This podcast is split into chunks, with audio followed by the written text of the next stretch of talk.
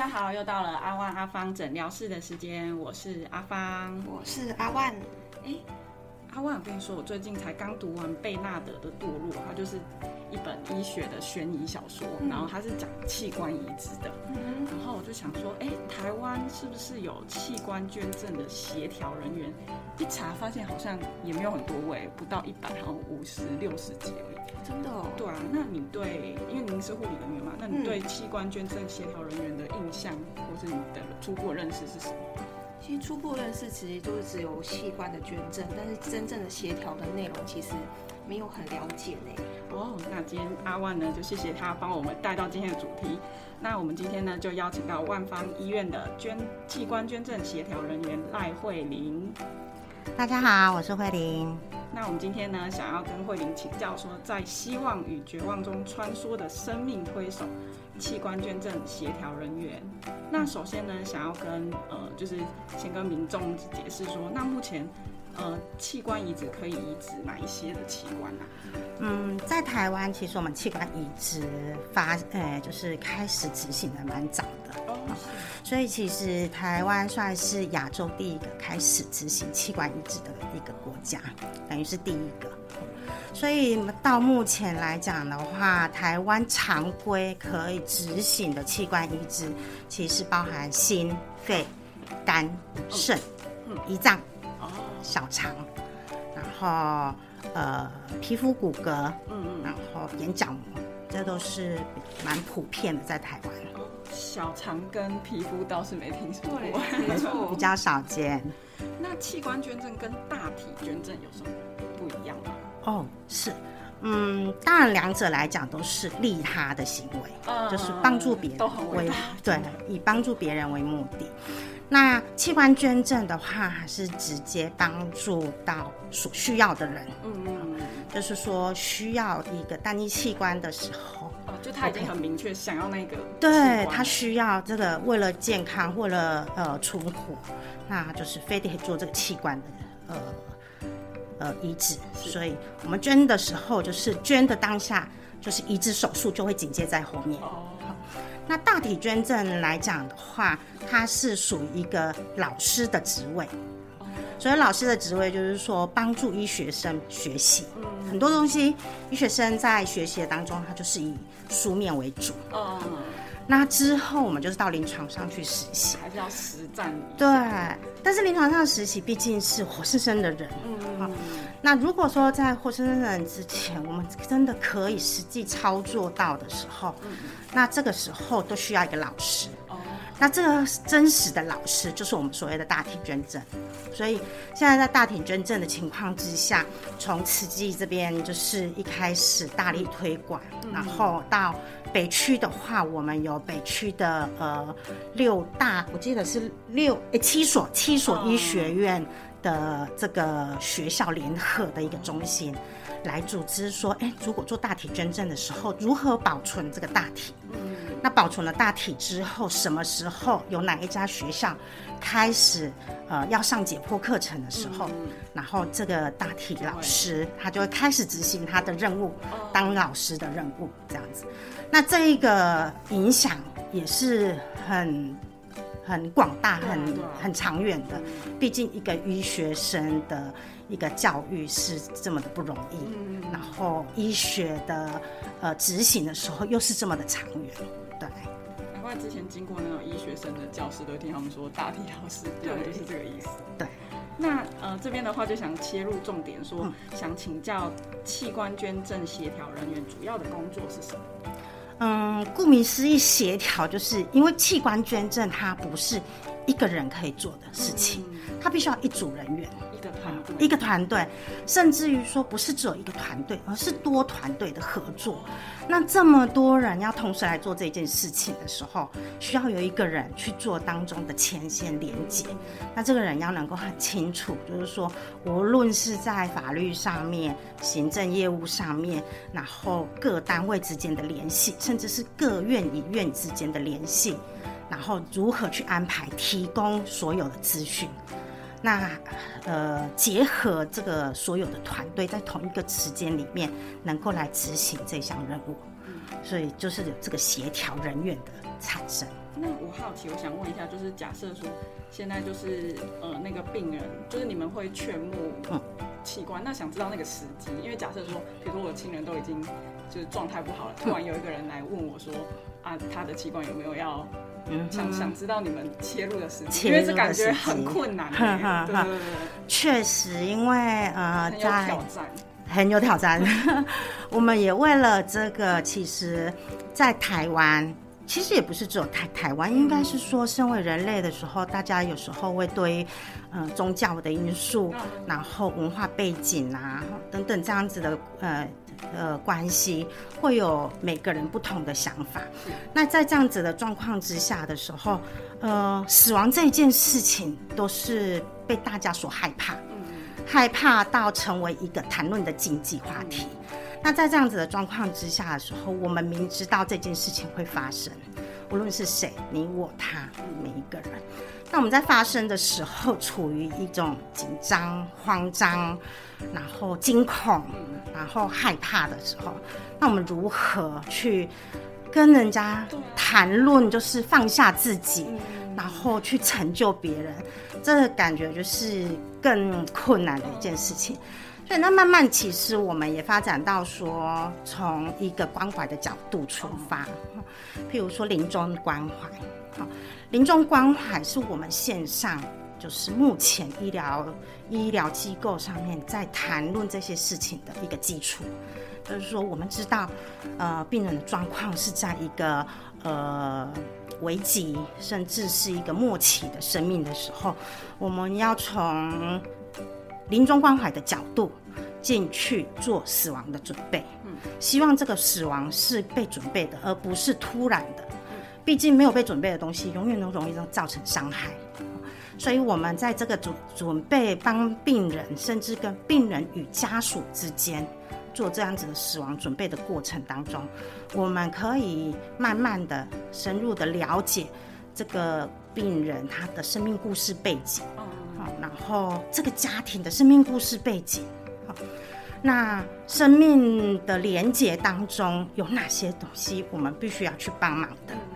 在每一个环节，我们知道说可以，我们可以帮忙做些什么的时候，有时候我们可以渐渐的将这些东西带进去。哦，就是慢慢的。对，不是说一下。不是不是，有时候甚至我们在陪伴的过程，我们知道说他的悲伤是没有办法放下的，或者是他的创伤已经开始了。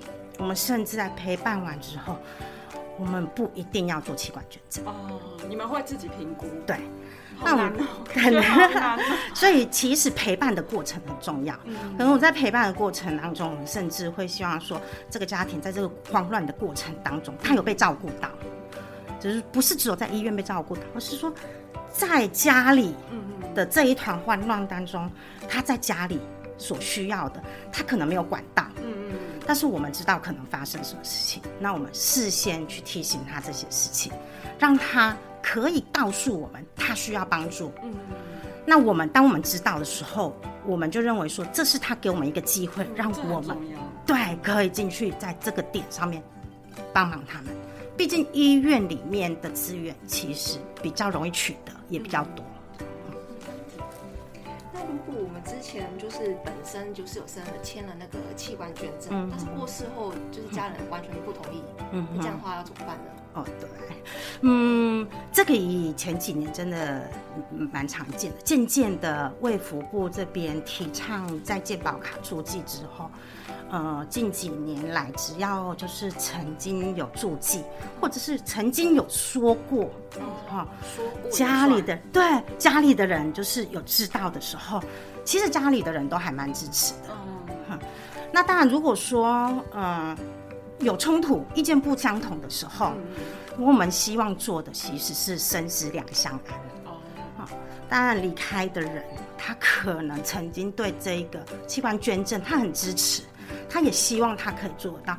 但是毕竟留下来的人，他要带着一个受伤的心灵，疼痛，继续过他的生活。但是我们希望他过得好。所以，当这中间有相冲突的时候，我们会希望可以努力，努力让两边取得共识，如何让留下来的人支持希望捐赠的人，不仅支持，而且支持能这件事情器官捐赠的完成，可以为留下来的人，呃，造就一份正能量。那这是我们希望，就是一个很重要的桥梁哎。嗯，对，我们希望的是捐赠的过程当中，家属的感受，嗯，是正向的。那现在加拿大家的民众就是呃，器官捐赠的意愿现在普遍到底高不高呢？嗯嗯，老实说，在签卡上面哈，就是说我我们愿意去注记在健保卡上面，每年都有在增加，但是我们真正的做器官捐赠的呃这个捐赠率，嗯，其实嗯其实不太有上升。那譬如说嗯。以全世界最捐赠率最高的国家西班牙，他们每百万人口里面，呃，会有一个六十七十 percent 的捐赠率。哦，那相对的，台湾其实发展器官捐赠跟移植，在亚洲这么早，但是我们的捐赠率差不多都在每百万人口差不多五到六之间。好，那差距还蛮大的。那这边想问一下，就题外话，那嗯，目前台湾哪个器官捐赠比较多啊？哪个比较缺？嗯，器官捐赠哪个比较多？还是以肝肾为居多？肝肾居多对，还是以肝肾居多。然后你说哪一个比较缺？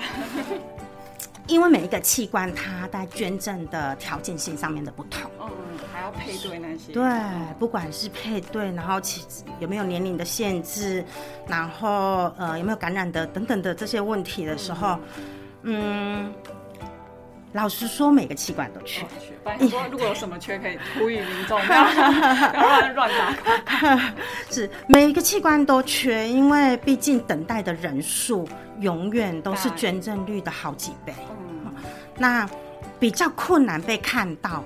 一年少数个位数被捐赠，大部分都是胰脏、肺脏，跟小肠，这三个真的是，即便有人说哦，我愿意捐，可是可能也不是会有条件性的问题。对，了解。那我们目前现在器官移植的那个受赠者啊，顺序我们是要该怎么去安排呢？嗯嗯嗯。呃，受赠者，也就是说，我今天我需要一个器官移植。是台湾在卫福部的建立上面，我们有一个单位叫做器官捐赠移植登录中心。那这一个单位，它是由卫福部呃统筹的一个单位，它就是将台湾需要器官移植的所有的人，我们会在这一个呃单位做登录。那登录之后。然后，所有台湾会做器官捐赠的人，我们也必须在这个单位做登录。那譬如说，我今天我有啊需要移植的时候，我必须要透过移植门诊。也就是说，譬如说，我们万方医院，我们万方医院有做肾脏移植、肝脏移植、眼角膜移植。那我在这些器官，心诶，肝脏、肾脏。眼角膜，我有需要移植的时候，我必须要去看这位移植医师的门诊。经由移植医师的评估之后，那我们就可以将这些所有的评估的资料，包含抽血报告、检验报告、检查报告，我们就可以上传到这个登录中心的它的电脑系统里面。那上传了之后呢，呃，各个器官它们分配的条件性不同。因为毕竟在医医疗上面，这些器官他们的呃轻重缓急的程度不同，然后功能性的不同，那所以我们在放上去之后，只要有人捐赠的时候，一样捐赠的所有的检验检查报告输入这台电脑的时候，由电脑去配对。嗯。那配对的当中的话，因为我们有分呃不同区域，我们有北中南东区，所以会有该区域的呃呃移植的人先配对，就是等待移植的人先配对。那相同的，这也有关乎到一个就是呃这家医院的捐赠人数多不多？好，比如说嗯这家医院它的捐赠人数多的时候，那我又是在这家医院登记。那我的机会就会增加，因为我有优先配对。对，那其实我真的很想知道，因为其实呃器官协调要面临的身心灵真的是很多。嗯，那慧玲这边到底为什么想要来当一个那个协调师的这个工作呢？嗯，这也是我，因为我是护理系毕业。嗯，那台湾的器官捐赠协调人员，嗯，大部分有两个角色的人在担任，一个就是社工师。哦，好很多医院是有社工师，那另外一个就是护理师。那以我的我从事护理来讲，我一直都是走走急重症，就是我都是走急症跟加护病房。但是，一直到后来我去念研究所的时候，我就是我不是念护理研究所，我是念一个生死学生命教育。对，那我在念这个研究所的过程当中，我们就开始找寻资料。那我们在念的过程当中，都都都希望跟自己所学有相关，或者是职业上面可以做一个 link。那在这个，对对对，写作业就会觉得比较顺手。对。那其实我是在这个过程当中，呃，我就接触到有关于佛教西藏的天葬。在这个天葬的这个资料收集里面的时候，我才真正的去接触到器官捐赠。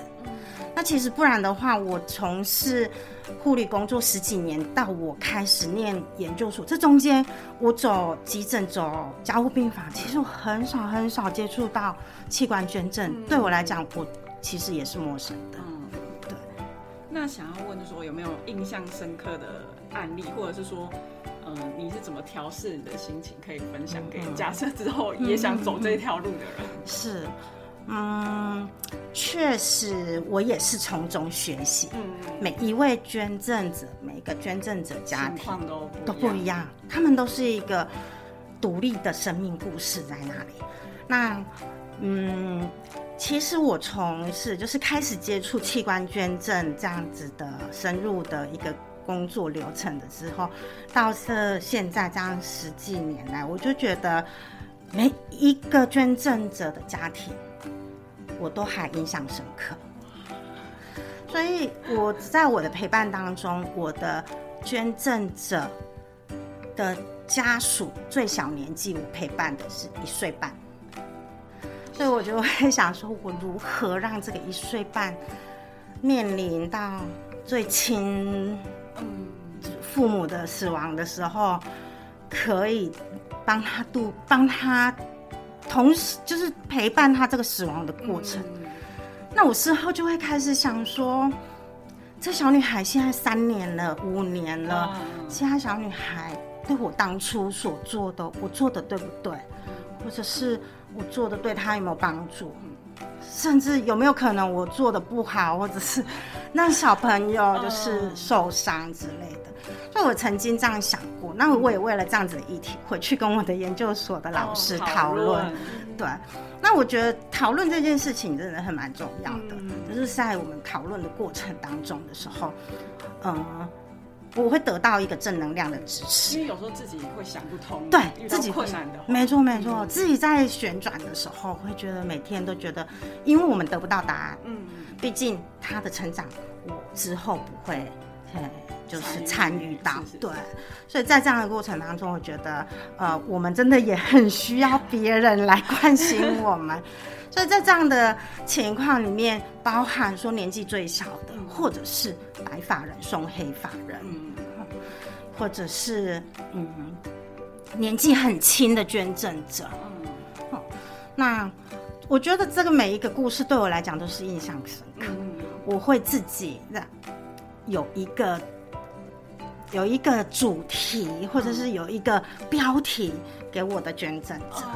年纪最轻，对，就是说年纪最轻的，然后呃是最需要被陪伴的，然后年纪最大的，像我们呃今年也有捐赠者年纪最大，我们七十六岁。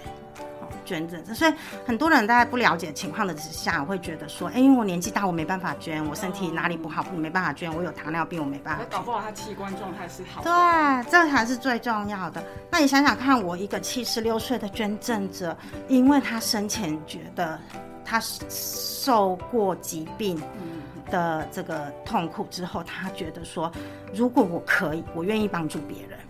那他的儿女又很愿意支持妈妈这样子的想法，那我们就帮他做器官捐赠。那你想想看，一个七十六岁，他捐出来的肝却是救了一个四十岁的人。